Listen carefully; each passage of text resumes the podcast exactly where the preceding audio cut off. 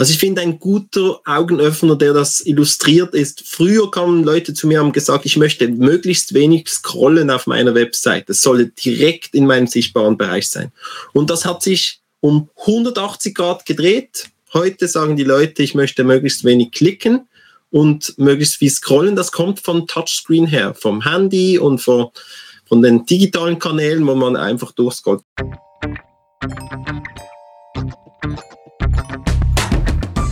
Das ist Digital Heroes Live.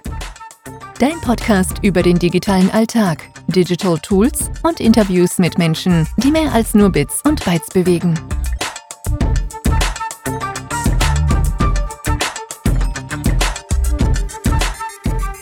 Voila, Digital Heroes Live. Herzlich willkommen, Matthias. Hi, grüß dich. Schön, ja, hallo, Roger. Schön, dich hier live begrüßen dürfen bei Digital Heroes Live auf LinkedIn und anderen Plattformen später, wenn ihr das allenfalls schaut. Ich freue mich riesig, dass ich heute einen wahren Experten bei mir habe im digitalen virtuellen Studio, wenn es nämlich um Webseiten und WordPress geht. Aber ich kann das viel, viel schlechter als du. Bitte, Matthias, stell dich doch ganz kurz vor. Was machst du und wer bist du? Also mein Name ist Matthias Galli, ich habe eine Webagentur in Basel und beschäftige mich seit 22 Jahren mit Webseitenerstellung und mittlerweile mit dem Tool WordPress machen wir das und helfen so Leuten, die Probleme haben mit ihrer Webseite oder die auch einfach mal eine Zweitmeinung haben möchten, äh, in die Zukunft zu gehen mit den aktuellen Tools und Möglichkeiten, die es da gibt. Jetzt WordPress ist ja eigentlich State of the Art, wenn man fast meint. Und trotzdem höre ich immer noch wieder von gewissen Leuten, die sagen, WordPress, das ist zu kompliziert, das ist nicht sicher, das geht ja nicht, ich habe nicht viele Möglichkeiten. Du kennst das Tool ja wirklich in- und auswendig. Wenn du jetzt ein bisschen Argumente dafür und dagegen sagen würdest, warum WordPress, warum nicht irgendwie so ein Baukasten wie zum Beispiel Wix äh, oder die ganzen, ganzen kostenlosen Geschichten. Warum nicht? Weil du bist der Experte. Erklär mal ganz kurz, warum ist das eben nicht so, das Nonplusultra? Also WordPress hat sich zum ersten Mal sehr etabliert. Also ich habe die, ich habe bis vor drei Jahren WordPress nicht empfohlen, weil ich gesagt habe, es ist einfach ein Blogsystem für Webseiten, weil nicht unbedingt. Und seit drei Jahren hat es mich wirklich überzeugt und es hat halt einfach der Markt vom, vor allem vom digitalen Umfeld von Online-Marketing, da ist es das Standard-Tool geworden. Und viele Hostings, da wo man die Web Webseite hat, bietet es auch per Plug and Play eigentlich die Installation sehr einfach an, dass man das da installieren kann. Und ein Tool, das halt so lang schon auf dem Markt ist, so viele Leute einsetzen, das fliegt nicht so rasch wieder vom Markt, ist also nicht mehr einfach nur gehypt, sondern hat sich etabliert. Und das äußert sich mit den Funktionalitäten, mit den Schnittstellen. Und schlussendlich wollen die Leute eigentlich eine Webseite sehen, die schön aussieht und was das Tool hinten dran ist, dass das ermöglicht, ist gar nicht so der zentrale Punkt, vor allem nicht für den Betrachter. Vorne raus kann das immer gleich aussehen und hinten raus bietet WordPress, wie gesagt, viele Schnittstellen und Möglichkeiten. Und jetzt noch das Thema mit der Sicherheit. WordPress einfach aktuell halten oder vielleicht zusätzliche Schutzmechanismen wie ein Firewall-Plugin äh, einbauen. Das machen wir sehr oft, weil wir auch Anfragen natürlich erhalten von Webseiten, die gehackt wurden oder die nicht mehr aktuell sind und die Leute auch Angst haben vor der Aktualisierung, funktioniert dann meine Seite nicht mehr. Das sind natürlich die Themen, die dann auftauchen und da helfen wir gerne raus aus diesen Themen. Ja.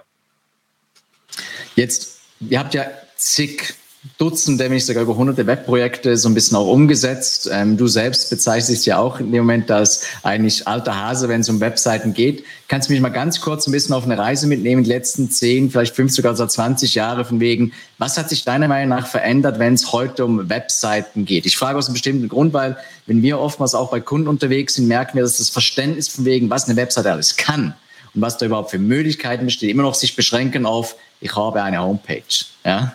Wie sieht das bei dir aus? Nimm mich mal bitte mit auf die Reise von wegen, was ist für dich so ein bisschen passiert die letzten paar Jahre oder Jahrzehnte?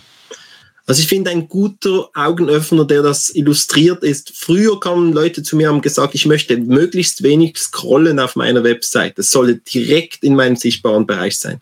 Und das hat sich um 180 Grad gedreht. Heute sagen die Leute, ich möchte möglichst wenig klicken und möglichst viel scrollen. Das kommt von Touchscreen her, vom Handy und von, von den digitalen Kanälen, wo man einfach durchscrollt, durchscrollt.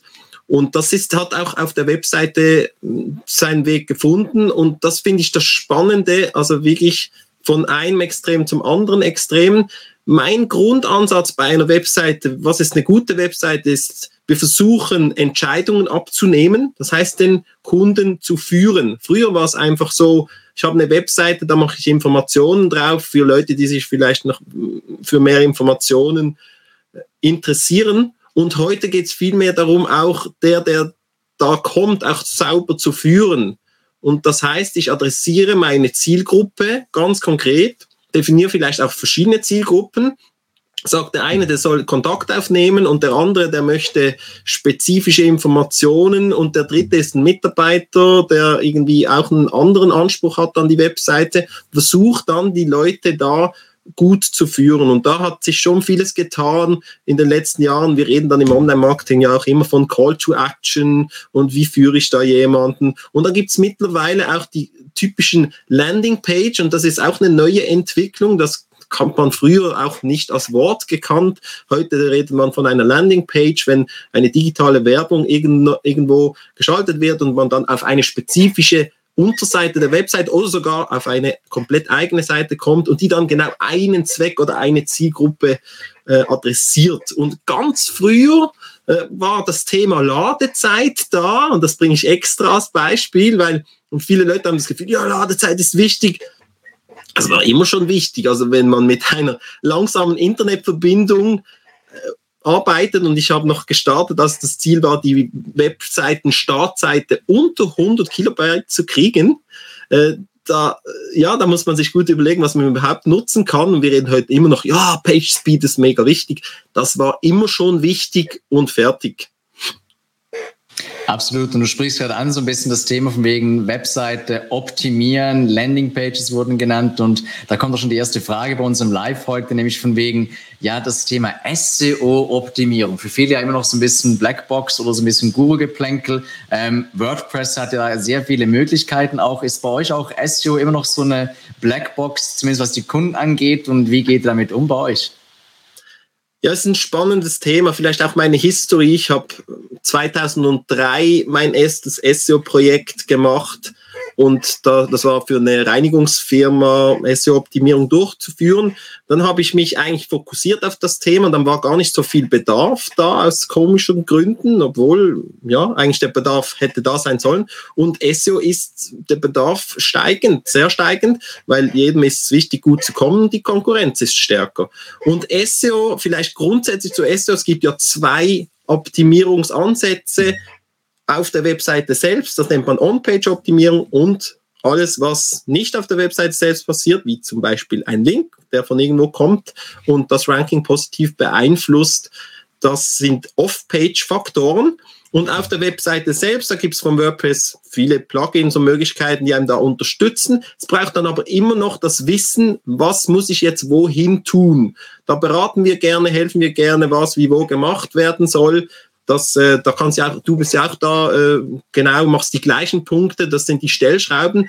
Wenn es dann darum geht, Backlink-Building zu machen, was halt auch deutlich auf das Ranking einzahlt, dann ist ja vielleicht die Arbeit sehr anstrengend kann sie da werden, weil wenn man es manuell macht, wird es sehr anstrengend. Da gibt es natürlich auch Lösungen und ich habe jetzt gerade eigentlich auch wieder ein Produkt am Start für ich sage, ein guter Preis, 150 Backlinks aufzubauen, die einen dann mal ein Grundsetting von Sichtbarkeit äh, mit Links ermöglicht. Und ich mache gute Erfahrungen damit. Was heißt gute Erfahrung konkret? Äh, wenn ein Ranking von einem Keyword auf Platz 11 war, ist es jetzt auf Platz 5 und das nur eigentlich aufgrund von Backlinks, die man aufbaut, dann ist das doch ein deutlicher Booster. Also mein Geheimtipp ist Backlink-Aufbau nebst WordPress oder so Seitenoptimierung, die ja auch in jedem CMS gemacht werden können. Jetzt gerade, wenn du das ansprechen, und es kommt doch gleich eine Frage auch in den Kommentaren, diese Backlink-Geschichte, die wird ja immer noch so ein bisschen missverstanden im Sinne, was jetzt genau ein Backlink und was ist ein guter Backlink, ja, auch im Rahmen von Link-Juice respektive. Es gibt auch Seiten, die bieten einfach so Link-Farmen an und dann vernetzt sich einfach mal ein bisschen hin und her und denkt von wegen, dann bespielt sich gegenseitig. Kannst du mal ganz kurz für die Noobs unter uns so ein bisschen erklären, von wegen, was macht überhaupt einen guten Backlink aus, zum einen und zum anderen, warum sollte man eben gewisse Taktiken, so Black Hat-Taktiken, wie sie oft ähm, fälschlicherweise genannt werden, ähm, darauf verzichten? Ja.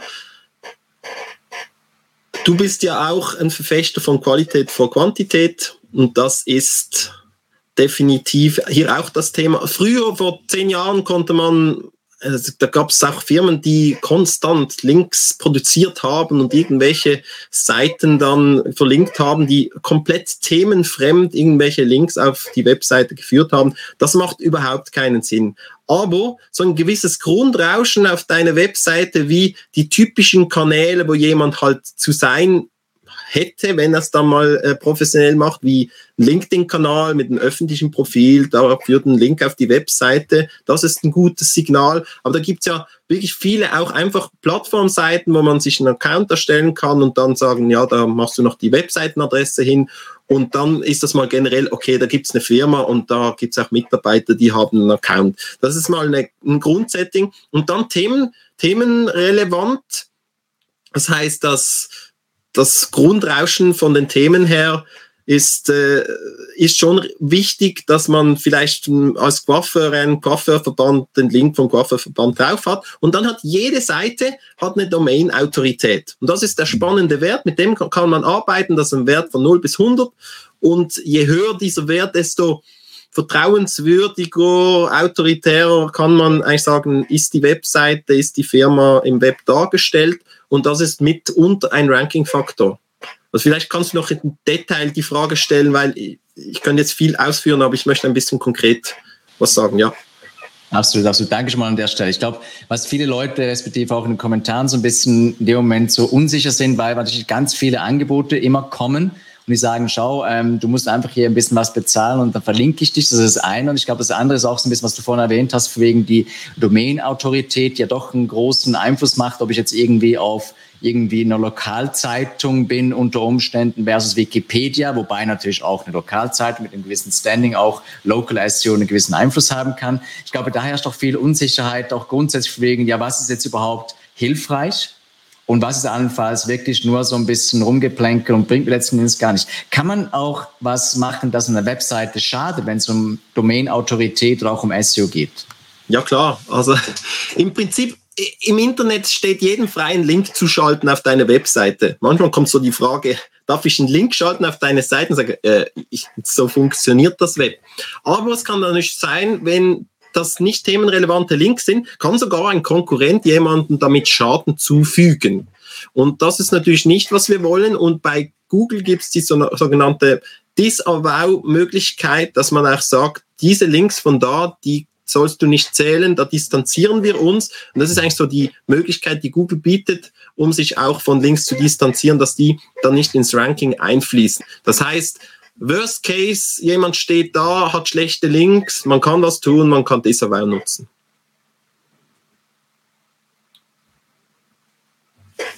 Das heißt aber auch so ein bisschen, ich habe es auch noch in den Kommentar reingeschrieben, von wegen, da braucht es schon ein gewisses Verständnis für die Zusammenhänge und auch so ein bisschen ein technisches Know-how eben für dieses Disallow und Not Follow und was da alles für entsprechende Themen gibt. Jetzt, um zurückzukommen, so ein bisschen auch aufs, aufs Thema Website mit WordPress, du hast vorhin gesagt, von wegen eben das Thema Blog natürlich war schon immer ein großes Thema. Ja, wir brauchen guten Content, wir brauchen regelmäßig Blogbeiträge. Merkst du, dass sich da die Leute so ein bisschen jetzt auch langsam dafür mehr und mehr interessieren oder ist immer noch so ein bisschen stiefmütterlich und sie setzen vor allen Dingen auf äh, Social Media Taktik und hoffen, dass irgendjemand dann auf so einen Beitrag klickt, vielleicht mit einem Link, wenn es dann überhaupt LinkedIn, Facebook anzeigt und dann kriege ich Traffic drauf. Gibt es da mittlerweile so ein bisschen besseres Grundverständnis, was jetzt Content wirklich bringt, auch für Webseiten, namentlich für Blogs? Ist, ist ein bisschen, ich bin da ein bisschen ambivalent. Theoretisch ist meine Antwort ja. Und praktisch, äh, ich meine, genau WordPress ist ein gutes Beispiel. Das Tool gibt es schon lange auf dem Markt, wurde schon auch lange für Blogs genutzt und die Leute, die Blogs schreiben wollten, die haben Blogs geschrieben, auch schon vor zehn Jahren und auch schon mit WordPress. Aber heute hm, sind wir im digitalen Zeitalter, wo Content wichtig ist und auch da bist du, Roger, eigentlich ein guter Anlaufpunkt, der das vorlebt und zeigt, wie das geht auf den verschiedenen Kanälen und der Blog ist halt auch einer der Kanäle, wo man dann den gleichen Content auch ausstrahlt. Also du bist ja der, der gut vorlebt, gleicher Content auf verschiedenen Kanälen für verschiedene Zielgruppen ein bisschen anders halt aufbereitet und so läuft das und so kommt man auch in die Sichtbarkeit vor dem potenziellen Zielpublikum und hat die Informationen, die jemand sich vielleicht einfach, wenn er sich mal damit beschäftigen will, auch vielleicht sehen will. So. Und das insofern, ja, Relevanz ist durchaus da. Mittlerweile da, aber eben noch nicht so wirklich bewusst in den Köpfen drin, ne? wenn ich das so ein bisschen ergänzen darf. Ja. Jetzt Kuratieren von Inhalten wird immer wichtig. Dein Lieblingswort. Ich bin ja wirklich stolz auf das Wort, ja, auf Kurationsökonomie. Hashtag Kurationsökonomie. genau, äh, dein Wort. Ich bin ziemlich noch lustig, ja. Ich, ich ja. fahre noch auf die zweite Eingebung. Vielleicht kommt es irgendwann mal. Aber schön, dass ich, ich habe ein, hab ein Wort erfunden, das ja. ich noch nicht gesehen habe, aber ich habe dann gefunden, ja, ich lasse dir das mal so mit Page und so. Äh, Content DJ ich, ich denke manchmal, ich bin Content DJ. Wenn ich einen Inhalt nehme, zum Beispiel von dir, und das jemand anderem weitergebe, vielleicht auch nur als Häppchen, dann erinnert mich das an einen typischen DJ in einem Club, der halt sagt, jetzt spiele ich diesen Song, jetzt spiele ich diesen Song. Insofern Content DJ. Ich habe es bis jetzt noch nicht gesehen. Ja, ich sage Matthias, der Content DJ, wobei ich ich nenne mich lieber der digitale Dschungelführer, so als Metapher, wenn es darum geht, ein bisschen mit der Erfahrung wirklich was helfen zu können. Aber ich bin mal noch gespannt, Content DJ, ob das in irgendeiner Form sich vielleicht sogar etabliert in den nächsten Jahren. ja. Du weißt ja einfach mal losbloggen, los äh, Pinteresten und LinkedIn-Artikel schreiben. Äh, du selbst bist ja auch auf LinkedIn unterwegs. Ähm, was ja. bringt dir LinkedIn persönlich? Machst du einfach nur das für dein Netzwerk? Generierst du auch Business? Kannst du ein bisschen dein Nähkästchen äh, blicken lassen? Sehr gerne. Also mein Weg zu LinkedIn war so, ich hatte schon lange einen Account, aber ich war dann eigentlich aktiver auf Xing bis vor zwei Jahren. Und ich habe, ich, ich mache das bei allen Kanälen so, ich beobachte die und schaue, was passiert. Ich sehe das auch als meine Aufgabe als Professioneller äh, im Bereich Web und habe dann gesehen, wie jetzt LinkedIn in der Dachregion Deutschland, Österreich, Schweiz an Fahrt gewinnt und an Benutzer gewinnt und an Content äh, gewinnt, welcher wirklich Mehrwert hat und Leute sich da mehr auf LinkedIn bewegen als auf Xing und habe dann komplett umgeswitcht eigentlich von meiner Hauptbusiness-Kanal Xing auf LinkedIn und bin mittlerweile fast nicht mehr auf Xing und sehr stark auf LinkedIn, auch mit Content-Posts. Was bringt das? LinkedIn hat ein extrem spannendes Reichweiten Phänomen oder Algorithmus plus aktuell. Das heißt, man kann gut über sein persönliches Kontaktnetzwerk raus einen Post publizieren, wenn der nämlich interessant ist und vom Netzwerk, das schon existiert, akzeptiert wird, dann wird er auch von der Reichweite her viel stärker gestreut. Und da kann man dann locker in die Tausende an Reichweite gehen, auch wenn man selbst vielleicht keine tausend Kontakte hat. Und das alleine schon zu wissen, finde ich spannend für den Kanal. Und ist auch einfach jetzt mit der aktuellen Zeit halt auch noch vom digitalen Shift aufgrund der Gesundheitssituation äh, auf der Welt hat das auch nochmals mehr an Fahrt gewonnen und ist, ich behandle LinkedIn eigentlich als, als digitale ähm, als digitalen Standort von unserer Firma, also als eine kleine Filiale. Das ist halt die Frage, hat die Filiale Mitarbeiter? Ist man da präsent? Ist man äh, und interagiert man auch? Und vielleicht noch ein Punkt: Social Media besteht aus Wort Social und Wort Media. Und Media bedeutet Content produzieren und Social bedeutet interagieren. Und bei LinkedIn, wenn man beides macht, dann kommt man an einen Punkt, wo man sagt, ach, das funktioniert. Wenn man nur eins macht oder keins der beiden, indem man nämlich eigentlich weder postet noch interagiert, sondern nur zuschaut, dann passiert dann auch nicht wirklich viel. Du sprichst gerade an so ein bisschen das ähm, Thema mit dem Netzwert hinter dem Netzwerk, das aber nur dann zum Tragen kommt, wenn du selbst interagierst und aktiv bist. Wir kennen uns ja auch von einer anderen Organisation, wo wir wirtschaftlich aktiv sind und uns gegenseitig vernetzen und unterstützen. Da haben wir uns damals kennengelernt auch, sind in einem ähnlichen Bereich ähm, unterwegs, kann man auch offen sagen. Ähm, genau, respektieren uns, schätzen uns und so weiter.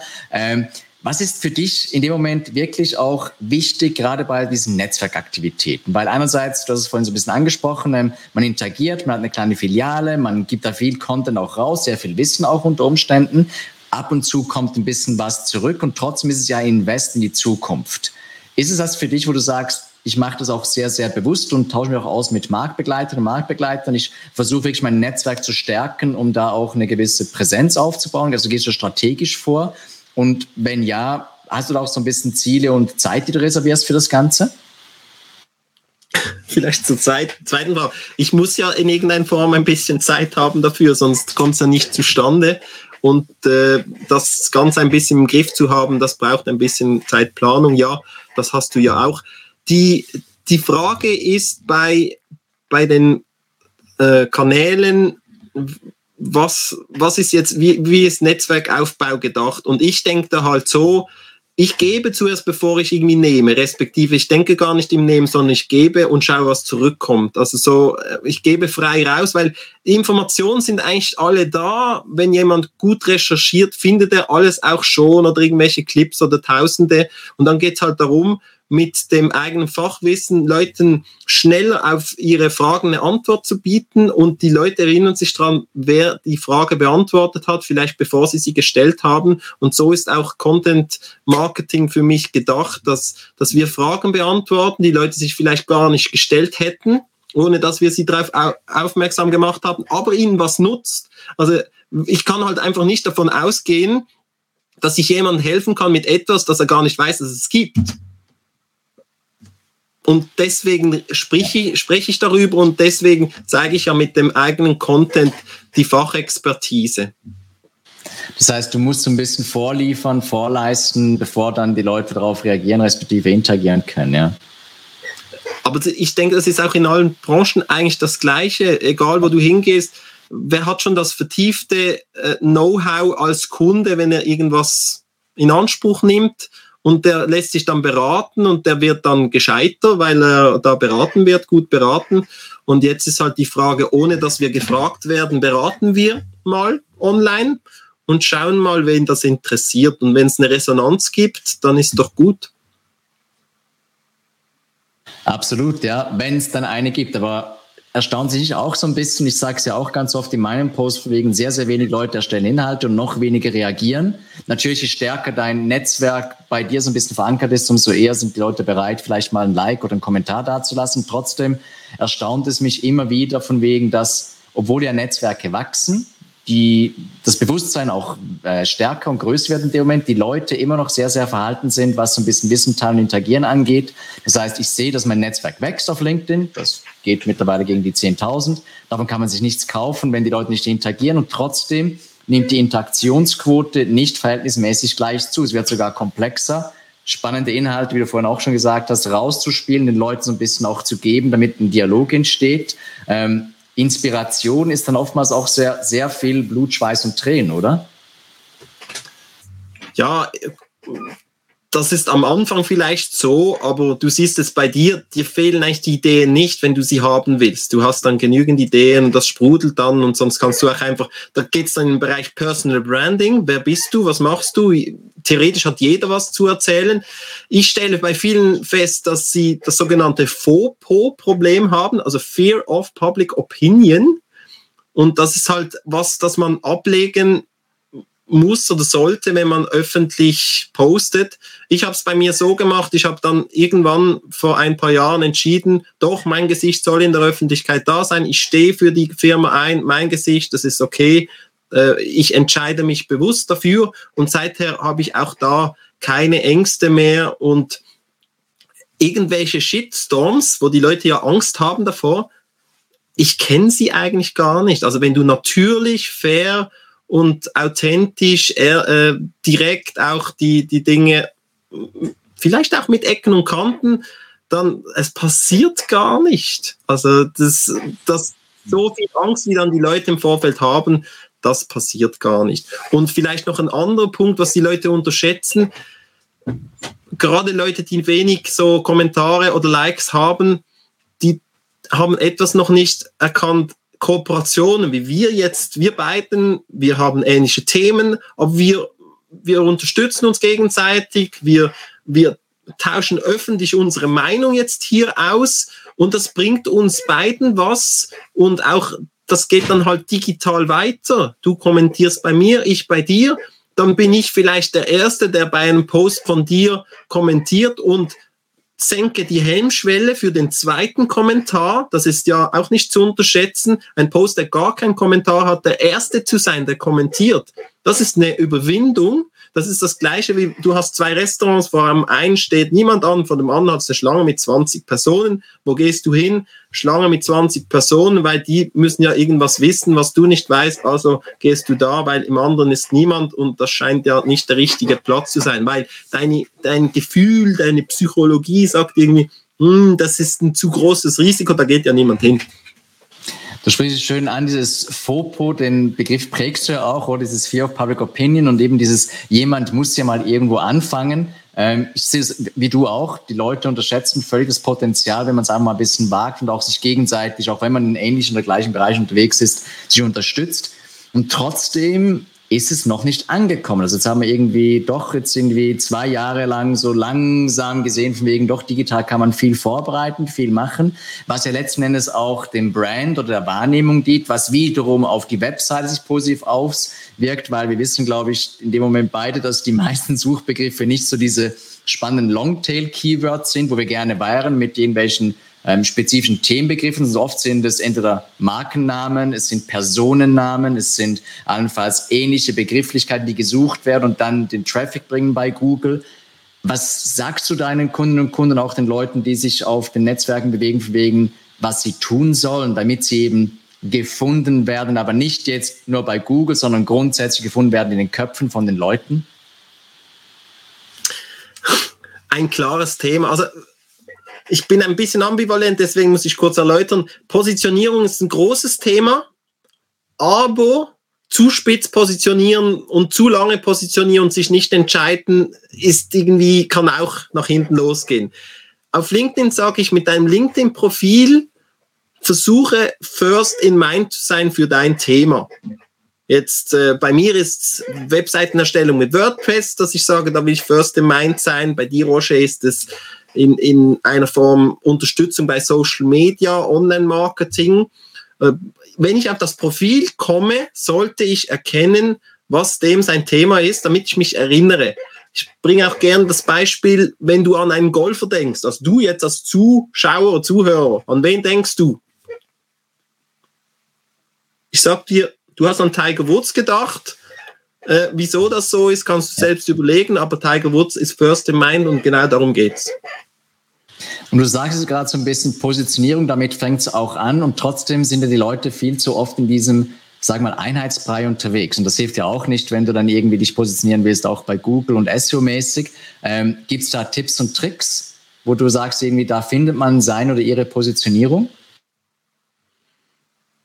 Ich muss noch ein Ergänzungsbeispiel machen. Dirk Kräuter, auf was ist der positioniert? Der absolute Verkaufsguru da draußen. Der macht einfach Vertrieb. Ja. Das ist seine Positionierung. Ist das spitz? Nö, aber der hat nicht, der sagt, ich mache nicht nur Vertrieb für Autohändler im äh, ab 40 oder was. Also das, das ist für mich das Beispiel. Was heißt Positionierung? Positionierung ist, ich habe ein Thema. Mein Thema ist, Webseitenerstellung. Ich mache es noch ein bisschen spitzer, Webseitenerstellung mit WordPress. Wenn ich jetzt das weiß, dann positioniere ich natürlich irgendwo einen Artikel dazu. Dann mache ich meine Webseite entsprechend, sage ich, das ist mein Keyword, damit will ich gefunden werden. Da schaue ich, wo komme ich heute, wo komme ich in einem Monat, verändert sich das ich brande meinen persönlichen Namen, da googeln vielleicht auch Leute da, danach, dann schaue ich, was kommt da, ist das förderlich für diesen ersten Eindruck oder nicht, was, was für Informationen stelle ich jemandem zur Verfügung, wenn er nach diesem Thema nach mir sucht. Und du kannst gerne noch in die Tiefe fragen, wenn deine Frage nicht beantwortet ist, aber im Prinzip ist es genau das. Dein Thema, deine Keywords, deine Inhalte. Ja, und ich glaube, du sagst es richtig in dem Moment, es ist nachher nicht unbedingt nur so ein Rattenschwanz, der es nach sich zieht, sondern du musst im Vorfeld überlegen, von wegen, wie tief oder wie spitz will ich mich positionieren und wie stütze ich das Ganze ab. Ich glaube, viele Leute haben das Gefühl, dass ein Post oder ein Blog und ein Video reicht. Und dann müssen es die Leute ja wissen. Ich habe gestern ein spannendes ähm, Thema gehabt mit, ähm, mit einem Gespräch mit einer Kundin. Ähm, die hat gesagt wegen, ja, es steht ja auf meiner Webseite, was ich tue. Nicht so, ja, aber die Leute kommen nicht auf deine Webseite und scrollen dann alles durch und gehen dann bei Team und da bei Vision und bei Geschichte und Founder Story dann irgendwie rein, sondern du musst das dementsprechend äh, nach außen spielen. Ähm, erlebst du das ähnlich, dass die Leute immer so denken, wegen, ja, da ist es ja, geh doch schauen, ich, äh, ich habe es ja geschrieben, ja? Ja, also ich weiß nicht, wie du es erlebst, aber für mich, LinkedIn ist ein Marathon, es ist kein Sprint. Viele Social-Kanäle sind Marathon, kein Sprint. Dann ist auch immer die Frage, ja, über Nacht erfolgreich, ja, du wartest aber zehn Jahre, bis die Nacht kommt.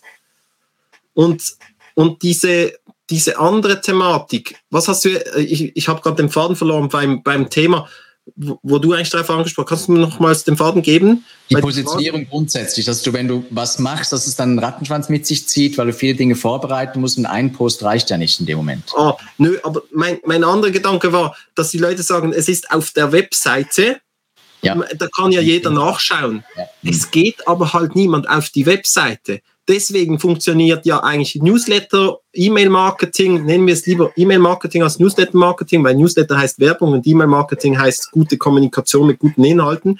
Ah, schön, ja. Deswegen funktioniert E-Mail-Marketing nach wie vor sehr gut, weil wir die Leute direkt auf ein Thema ansprechen, das vielleicht für sie das Thema ist und sie werden dann getriggert. Wir werden ja täglich mit so vielen Reizen geflutet, auf den Kanälen, wo wir halt sind, sei es YouTube, sei es Insta, sei es Facebook, sei es LinkedIn, sei es draußen mit Werbung, mit anderen Leuten, die uns anquatschen, irgendwas.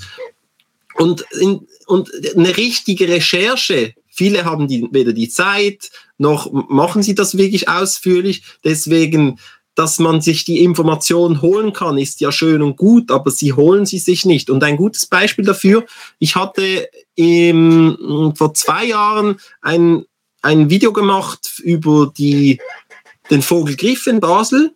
Das ist ja so eine kulturelle Geschichte, jedes Jahr, kleiner Feiertag für das Kleinbasel. Und dann war so die Frage, was mache ich jetzt mit diesem Video? Im Kleinbasel sehr beliebt. Jetzt pushe ich das, aber wie pushe ich das? Ich schreibe halt proaktiv jedem Werbe, äh, jedem Newskanal in Basel, ob sie dieses Video nicht veröffentlichen wollen. Und siehe da, die haben das gemacht, gekostet hat es nicht, aber ich habe proaktiv den Leuten gesagt, hey, da gibt's den Content, findet ihr den nicht gut, nimm mal den Content, nimm mal den Content, äh, share den auch gerne und dann ist es passiert und wie sind die Interaktionen und Views zustande gekommen? Weil ich hingegangen bin und das gepusht habe, nicht weil irgendjemand zufällig das entdeckt hat und sagt, das wäre ja noch gut. Und dann kommen wir genau in die Geschichte rein mit Online-Werbung, wenn du ein gutes Produkt hast, das musst du haben und äh, eigentlich auch eine gute Message, dann kannst du mit Online-Marketing das zusätzlich pushen. Ja. Wenn du ein schlechtes Produkt hast, macht das Online-Marketing nicht besser. Also, und dann kommt noch, vielleicht, da hast du jetzt gar nicht gefragt, aber je nach Branche funktioniert halt auch nicht jeder Online-Marketing-Kanal wirklich. Also ich nehme jetzt mal unseren Liebling Google Werbung, Google Suchbegriffe. Das kann auch sein, dass das zu teuer ist für dich oder gar nicht funktioniert in deiner Branche. Und es ist nicht einfach das Allerheilmittel. Sag, ja, ich könnte ein Budget nehmen, dann wäre das alles gegessen. Ganz so einfach ist es nicht. Es geht immer darum, es ist ein riesen Rattenschwanz dahinter und jetzt kommen wir da, ist ein Rattenschwanz. Ja, es, es ist immer so und wir wollen, dass es einfach ist, also wird es einfach verkauft aber hinten dran hat es trotzdem noch viele Aspekte. Und da bringe ich auch gerne das Beispiel. Im Zweiten Weltkrieg wurde aus den Wänden wurden die Wasserhähnen rausgeschlagen von den Russen, weil der Russen kam, da, da kommt ja Wasser raus. Das nehme ich mit, das baue ich mir zu Hause ein, haben die einen Wasserhahn mitgenommen, zu Hause eingebaut und der funktionierte nicht. Jetzt kann man sagen, da lacht man drüber, aber überleg mal, wo du das selbst eigentlich auch so praktizierst, weil du sagst, ich sehe ja vorne raus genau den Wasser an, den nehme ich mit, das mache ich. Aber die ganze Infrastruktur hinten dran mit den Leitungen und dass das funktioniert und gefiltert wird und judy hui, sehen wir nicht, wissen wir nicht, wollen wir es nicht sehen, hinterfragen wir es nicht. Aber es ist genau das gleiche Thema. Absolut, ja. Und du sprichst auch so ein bisschen an von wegen, viele Leute, sagen, eine Webseite, ich habe so eine gesehen, ja, und die sieht schön aus und die kann ja nicht so teuer sein, weil heute ist ja alles kostenlos mit diesen ganzen Baukastsystemen, ja. Also erwarte ich auch natürlich, dass es für 500 oder 600 Franken gemacht ist, aber sie muss auch gefunden werden bei Google und sie muss dann auch Traffic bringen und, und, und, und, und. Damit die Leute so ein bisschen auch verstehen, von wegen, was es alles mit sich zieht. Und vielleicht auch so ein bisschen als Kurzwerbespot für dich, äh, lieber Matthias, in dem Moment, wenn Leute auf dich zukommen, wie gehst du da vor und wer soll überhaupt auf dich zukommen? Ja, also ich helfe auf jeden Fall mal mit der ersten Zweitmeinung. Und das muss noch nicht mal äh, groß was kosten. Ich, ich komme gerne mal in ein Gespräch, eine halbe Stunde, wo wir das anschauen, was, was du machen möchtest an deiner Webseite, an deinem digitalen Dschungel, wo du dich drin befindest, wo du heute stehst, wo du hin könntest und versuch zu verstehen, wo du hin willst und ob das Sinn macht und dir zu helfen bei den Entscheidungen, die es zu fällen gibt, auch welche Tools es da gibt in der in dem Dschungel an Tools. Und so ist eigentlich, so fängt es meistens an mit einer Zweitmeinung, mit mit einer Einschätzung oder halt auch klassisch eine Webseite überarbeiten. Du brauchst eine andere Agentur, du bist irgendwie nicht mehr so happy oder irgendwas äh, ist in der Kommunikation für dich nicht stimmig mit der Agentur. Das ist der typische Einstieg.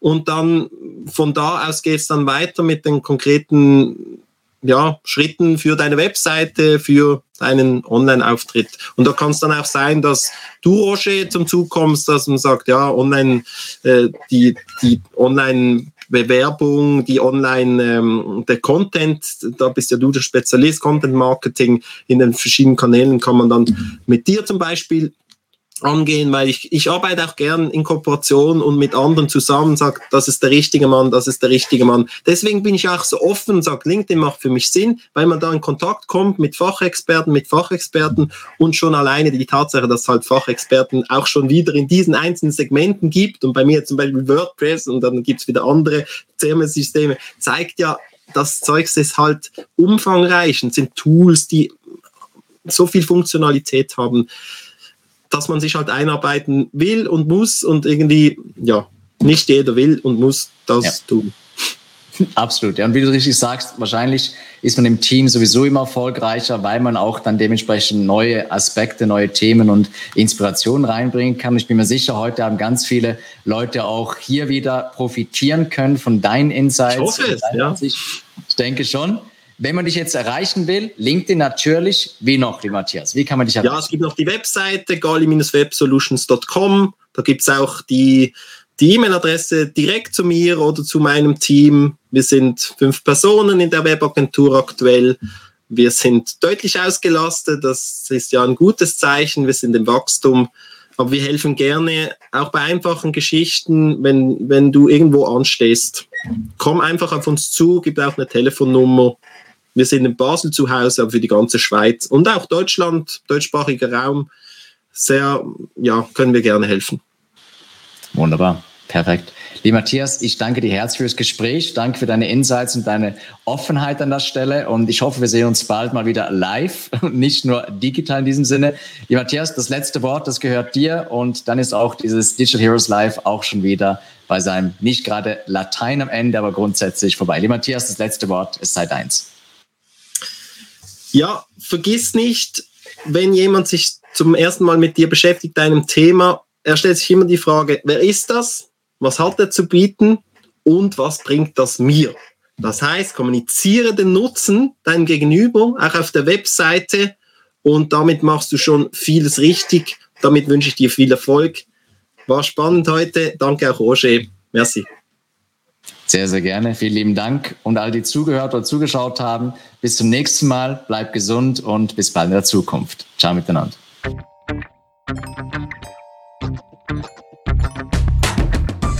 Schön hast du Zeit gehabt für uns. Abonnier, bewerte und schreib uns. Wir hören uns in der Zukunft.